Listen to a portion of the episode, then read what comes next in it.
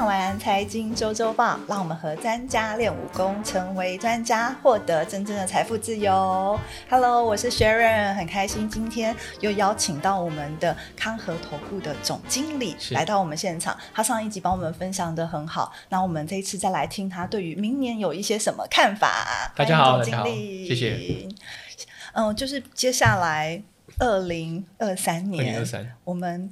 你知道今年快结束了，嗯所以我们二零二三年我们应该要怎么去投资？因为整体的经济、整体的环境，让我们其实大家都对于这个市场很不安心。现在啊，当然呃，市场的情绪是呃非常的悲观了、嗯哦，非那常明年乐观吗？明年的话，呃，没关系，明年现在悲观我们都知道。明年乐观吗？明年基本上来说的话，也许我们会迎来一个黎明了、嗯哦但是黎明之前通常是最黑暗的。对，那呃，既然今年最大的一个风险是来自于联准会的升息，嗯那什么时候呃结束升息，或者什么时候升息到一个相对高峰，哦，可能就是呃最大压力得到缓解的时候。那假设我们去参考联准会所公布最新的点阵图，以及近期联准会官员的谈话，对，很当然。想打电话给鲍尔，什么时候？你要升到什么时候？呃，联准会是一个共识决啦，所以基本上不用打给鲍尔，因为他也不知道。那那联准会现在采取的是一种呃自动导航的状态，嗯。而且那也就是不再给出他们政策方向的指引。嗯。那这也是为什么现在市场会这么的紧张，这么的呃难以捉摸呃主要的因素。啊、那因为联准会也不知道利率要走到什么程度，呃这是最大风险。呃但是从一些呃经济的数据也好，或是联准会官员的谈话也好，呃基本上可以判断明年上半年应该就会来到呃升息的高峰，那、接下来会呃停在高点一段时间。哦，至少目前联准会是这样定调的。那对投资朋友而言的话，或是对于我们在呃观察金融市场来说的话，呃，最大的负面压力哦、可能会在明年的第一季呃达到高点之后得到缓解。啊也就是说，投资人会有一个喘息的空间。呃但嗯，但喘息的空间是暂时的呢，还是啊，终于 呃能不能终于 呃看到曙光？看到曙光，就要观察呃基本面的变化。哦，那所以我们要看几个方向。如果在明年我们是不是迎接曙光，我们要看到哪一些的点跟方向去做？基本基本上来说啦，就是如同前面我所提到，就是黎明前通常是最黑暗的。嗯。那也就是也就是未来的半年，从现在开始的两季的时间，我们很有可能会面临到联准会继续的快速升息。啊，因为呃十一月哦升三码基本上已经被确认，哦嗯。不能说完全确认了，那呃某种程度上已经市场呃已经认同这样的一个结果。那十二月再度升息两码或三码都是有可能性的，也就是说年底之前还要再上升一百五十个基本点，也就一点五个百分点。那会不会因为就是大家已经都预期到了，所以已经也都跌跌跌到差不多了？那这个是呃利率层面的嗯考量、哦，那已经相当程度哦被反映了。那、呃 观察哦市场对于利率的一个走向或者预利率的预估，那其实与其追踪股市，那其实我会更关心的是债券市场的变化。嗯，那也就是短天期债券值率的走向。那现在呃美国两年期债券值率呃其实已经到相对高峰，那未来还有机会再创高。但是假设你观察到，呃虽然联储会没有放话要去呃松手或是踩刹车，但是你如果已经看到两年期公债值率没有继续的创高，呃呈现一个高原期或者是呃缓步下跌，那它基本上也可以意味着市场已经开始去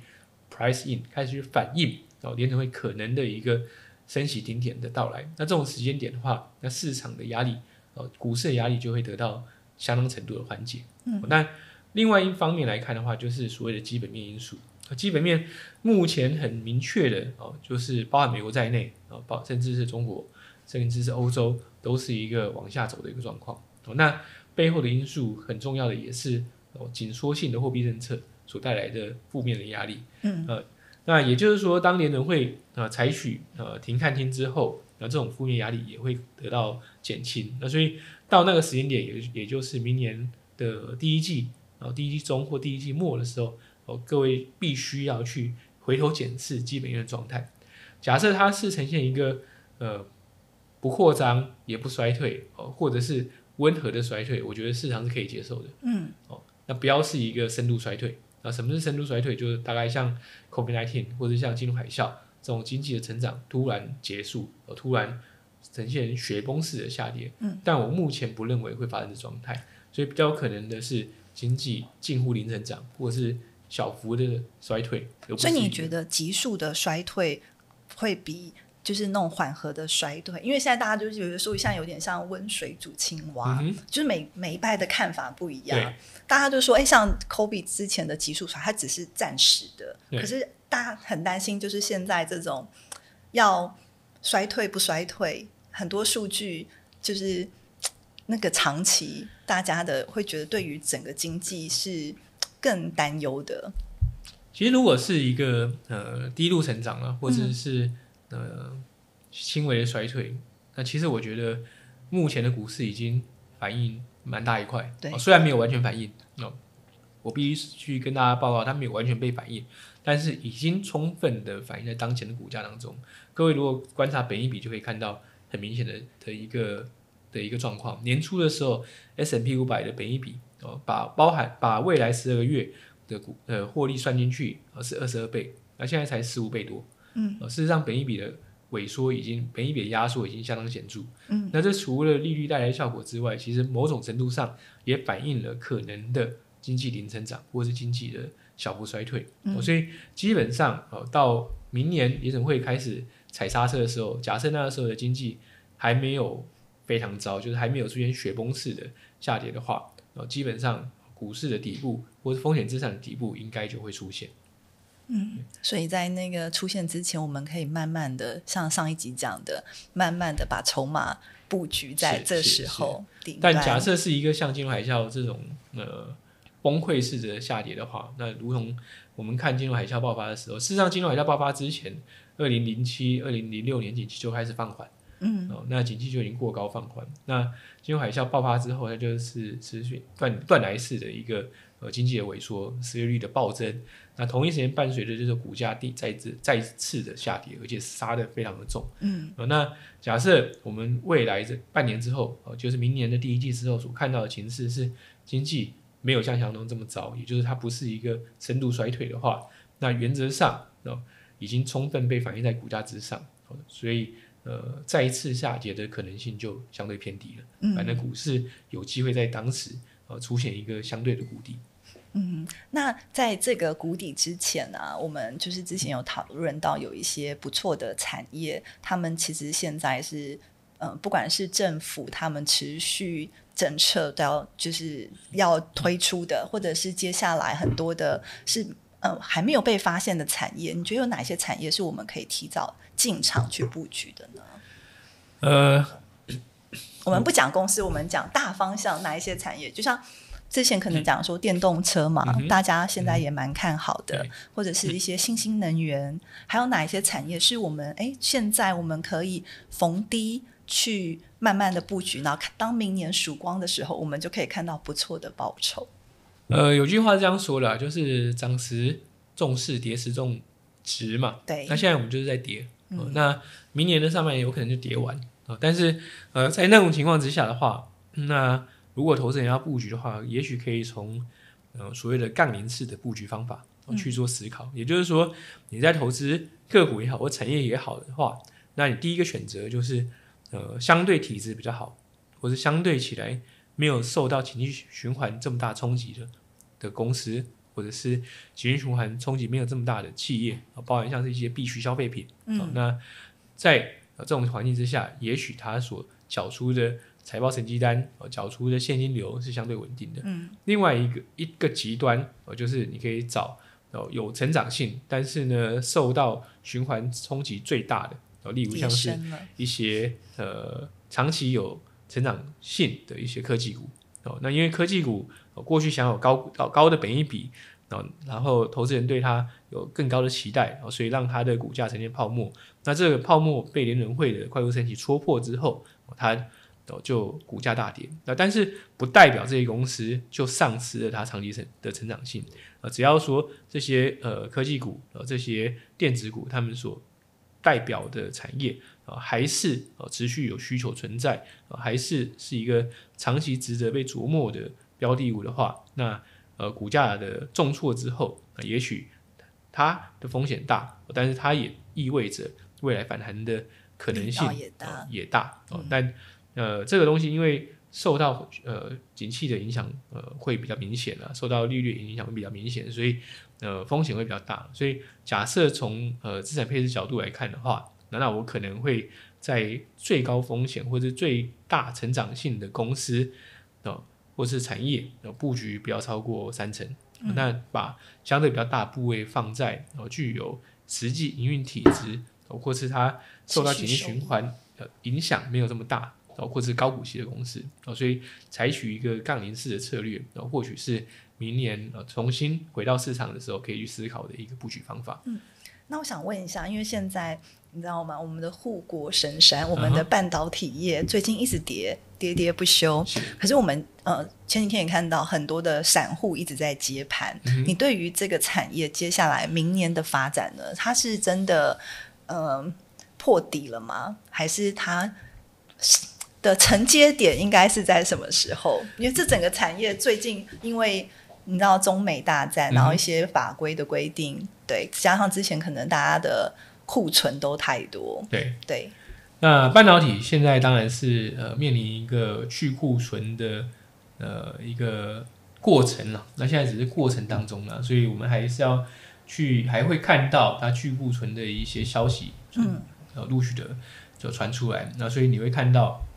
呃厂商接单状况也许会开始弱化，哦、对于接下来的营运的展望会开始变得比较差，啊、那其实很正常，啊、因为它大多数还是一个循环性的一个消费消费性电子所带来的一个需求嘛。是，那现在我们看到就是呃，通路商呃，包含像是呃沃尔玛、Target、Best Buy 等等的通路商，其实都在下修对于今年到明年上半年的一个呃终端消费的需求，嗯哦甚至是 FedEx，就是所谓的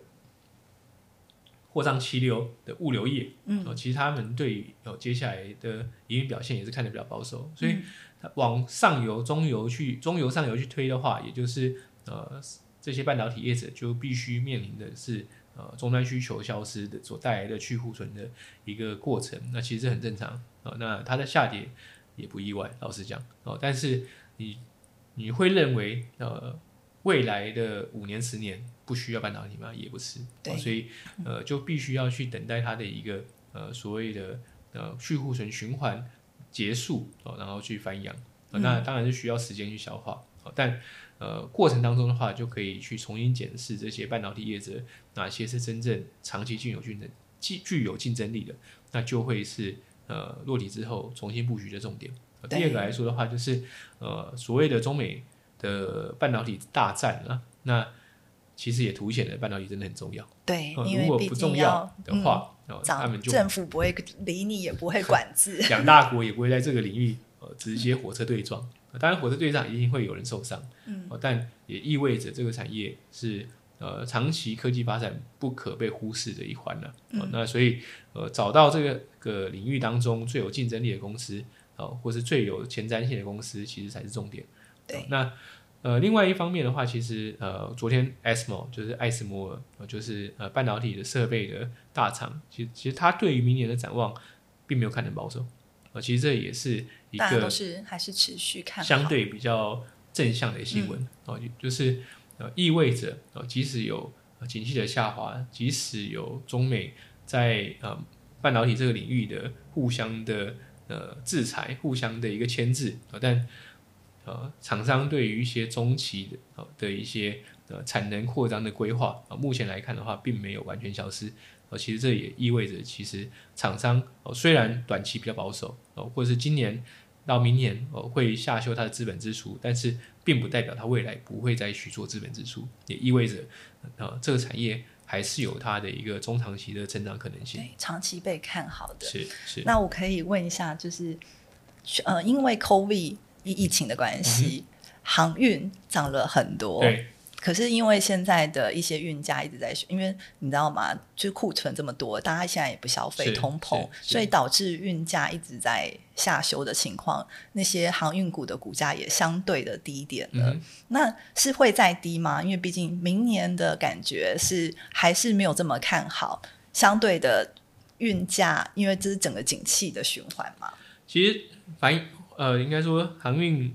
类股或或航运产业的话，其实呃背后最要最需要关心的就是呃整个呃船的供需状况嘛。对那呃有一段时间呃运价高涨，那、当然就大家抢船，那、船不没有这么多。第二个来说的话，就是受到受到 COVID 的影响，啊、各地都有塞港的现象，啊、嗯所以让呃有能力在跑的船就变得奇货可居啊、但从今年来看的话，呃，整个状态就反转，呃，就是塞港现象得到相当程度的缓解。除此之外的话，就是新船船都陆续的下海，下嗯下海。那明年这样的一个交船还会继续的交，呃所以供给增加，呃，增加的速度很快，但是需求呃却是因为景气的放缓而需求下滑，呃，所以很自然的呃整个运价就会呈现呃相当大的压力，呃而且这样的一个压力呃或是这样的一个负向调整，老实讲还没有结束。还没结束。是，嗯，可是接下来，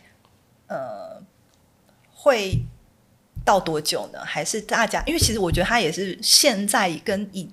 COVID 之前，它也是相对高点了。基本上来说的话，这就是呃，这就是一个循环嘛。那现在就是一个向反向的循环呢、所以你就要去留待时间去消化这个反向循环的嗯，的动能，或是反向循环的压力。那现在很明显的，它就是在一个转折之后开始往下的过程了。嗯其实呃，你要去判断它什么时候会结束，哦、其实有有它的难度存在啊、但是基本上你必须要去判断的就是，到底它是一个扩张的循环，还是一个呃缩减的循环。那现在很明确，它就是一个缩减的循环。减循环。对。那你觉得下一个接下来就是会比较受到青睐的产业？因为我们刚才讲半导体嘛，航运是之前前阵子我们在疫情的时候，都大涨，然后现现在都被修正了。那在这时候是什么产业？就像我们刚才如果提到说新兴市场啊，或者是呃哪一些产业，或是接下来我们呃大家还没看到，可能是还不错，然后我们可以去多注意的。呃，有几个观察的面向啊，那其那其实还是回到就是呃整个大的哦环境哦到底出出了什么转变嗯哦？那呃现在来看的话，就是中美之间的呃冲突，从川普呃当选美国总统之后，一直到拜登，呃、都是呃持续地在加大对中的一个抵制、对中的压制。那所以呃这样的一个状况也意味着，呃过去这二三十年，我们所谓的全球化被打破了，那现在就是变成区块化了，呃就是呃中国一组，呃美国呃美美欧一组，呃这种状态。对，那然后欧洲又在打仗，这种状况之下的话，其实也会呃对应的就是呃整个产业的布局也会跟着调整。那什么地方是接纳相对比较多从中国移出的产能，呃，它这个区域呃相对起来就会受惠。那基本上，呃当然呃台湾呃会是一个受惠的标的啊没有错哦、那第二个来说的话，其实呃相对起来受惠很大的其实是越南。越南哦，越南这几年所接纳的、呃所吸纳的所谓的外人直接投资是呃非常的强大，源源不绝。那以呃 FDI 来说的话，呃最大投资在越南的国家是南韩，呃、其实是日本。啊、那呃几大的一些大厂，包含像是呃日本的大车厂啊，或是三星呃半导体啊，呃其实都在越南做投产的动作。那所以就呃区域或是国家的一个成长性来看的话，老实讲，越南是呃相当值得被期待的。呃当然，今年呃越南的股市表现不如预期，没有那么好。呃但不代表它的经济没有在成长。哦、今年越南的一个经济应该还可以接近呃八个百分点的一个成长，其实就放放眼全球，基本上已经是一个国家，呃，佼佼者了啦，佼佼者，而且它通膨并不严重，通膨大概三点多，呃，相较于呃美欧都是呃八九十这样一个水准来说的话，其实它的通膨水准是可以被接受的。控制的很好。那呃，今年对越南来说算是他们在做调体质的一年了，呃就是他们陆续有传出一些呃大型的银行或者是或是不动产的行业有一些呃有一些不当行为被被裁被惩处，但但是这是好事哦、呃就是你趁泡沫呃大到不能处理之前先处理它，啊、呃这我基本上蛮正面看待这件事的。当然短线上会有痛苦，呃但中长线来看的话，对于这个国家的发展是整体经济是很正面好的。是嗯。是，因为我九月份才刚从呃越南出差回来，其实嗯。呃感受蛮深的，我就能够看到这个国家的呃从除了政府在呃用力的去刺激经济之外，啊呃当然民众对于国家经济发展也是非常有信心，对，而且它的人口人口红利利非常高啊。嗯那平均人口不到三十岁啊，那所以那加上资本市场也才在一个初期发展阶段啊。越南将近一亿人口，嗯呃但是他们呃有开证券户的民众大概只有六个百分点，呃，相较于呃台湾基本上已经是全员皆是股民的状态之下，还有非常非常大的成长空间了。所以基本上对越南这个区域来看的话，是蛮值得投资人去留意的。哦，当然它还呃，在过发展过程一定会有一些波折，这是毫无疑问的。过去我们看这么多的新兴市场，呃，包含中国，然后或者是拉丁美洲，都会有这样的阵痛期。但阵痛期之后，呃的得到的结果通常都是一个跳式的成长或快速的成长，然后所以值得投资人去长期看待了。那至于产业的部分的话，呃，政府哦、呃到底做多什么，其实就会伴随着很多的商机。那不管是国内或者是呃欧美政府，甚至中国政府，其实呃汽车的电动化哦、是一个不可被忽视的领域。嗯，好、那呃过程当中的话，呃其实呃如果要参与电动车题材，呃我会用不一样的眼光看待啦。当然，很多人可能会把目光看放在呃特斯拉，哦，它放在未来汽车啊等等之类的。但是，呃，既然这么多的业者，包含传统的业者，Toyota 哦，或是福斯哦，或者是福特哦，通用哦，这些传统车厂也是大力的推动，对，哦，也意味着其实总体的需求会非常大，所以整个供应链的呃长期需求就会不容小觑，包含像电池，包含像呃电池所需的锂，哦，那或者是呃你有电动车这么多上路，那你总是要有充电桩嘛，对，哦，那有充电桩就要有管理哦充电桩的呃机制，还有它呃供电的一个智能电网，哦，其实都是长期值得被留意的一些呃发展题材。还有呃电动车世代也意味着呃半自驾车的来临，哦所以一些呃车载的系统，呃或者是呃。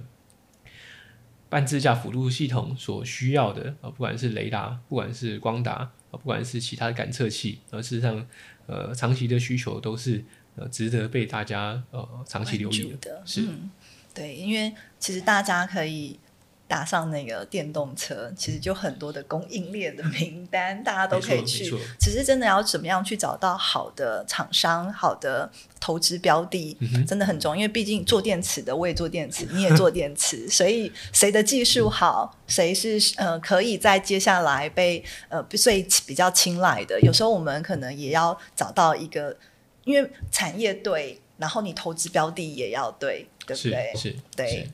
谢谢你。然后，呃，今天就是我们大概就是讲到明年的一些看法，还有一些明年的市场，还有一些产业别。呃，就是在这个时候是虽然是投资很低迷的时候，可是刚好也是最好布局的时候。然后我们就是投资人真的是耐心，然后把自己的筹码，像我们总经理讲的分配好，不要一次 all in，可以在好的时机慢慢的加码，然后撑过那个。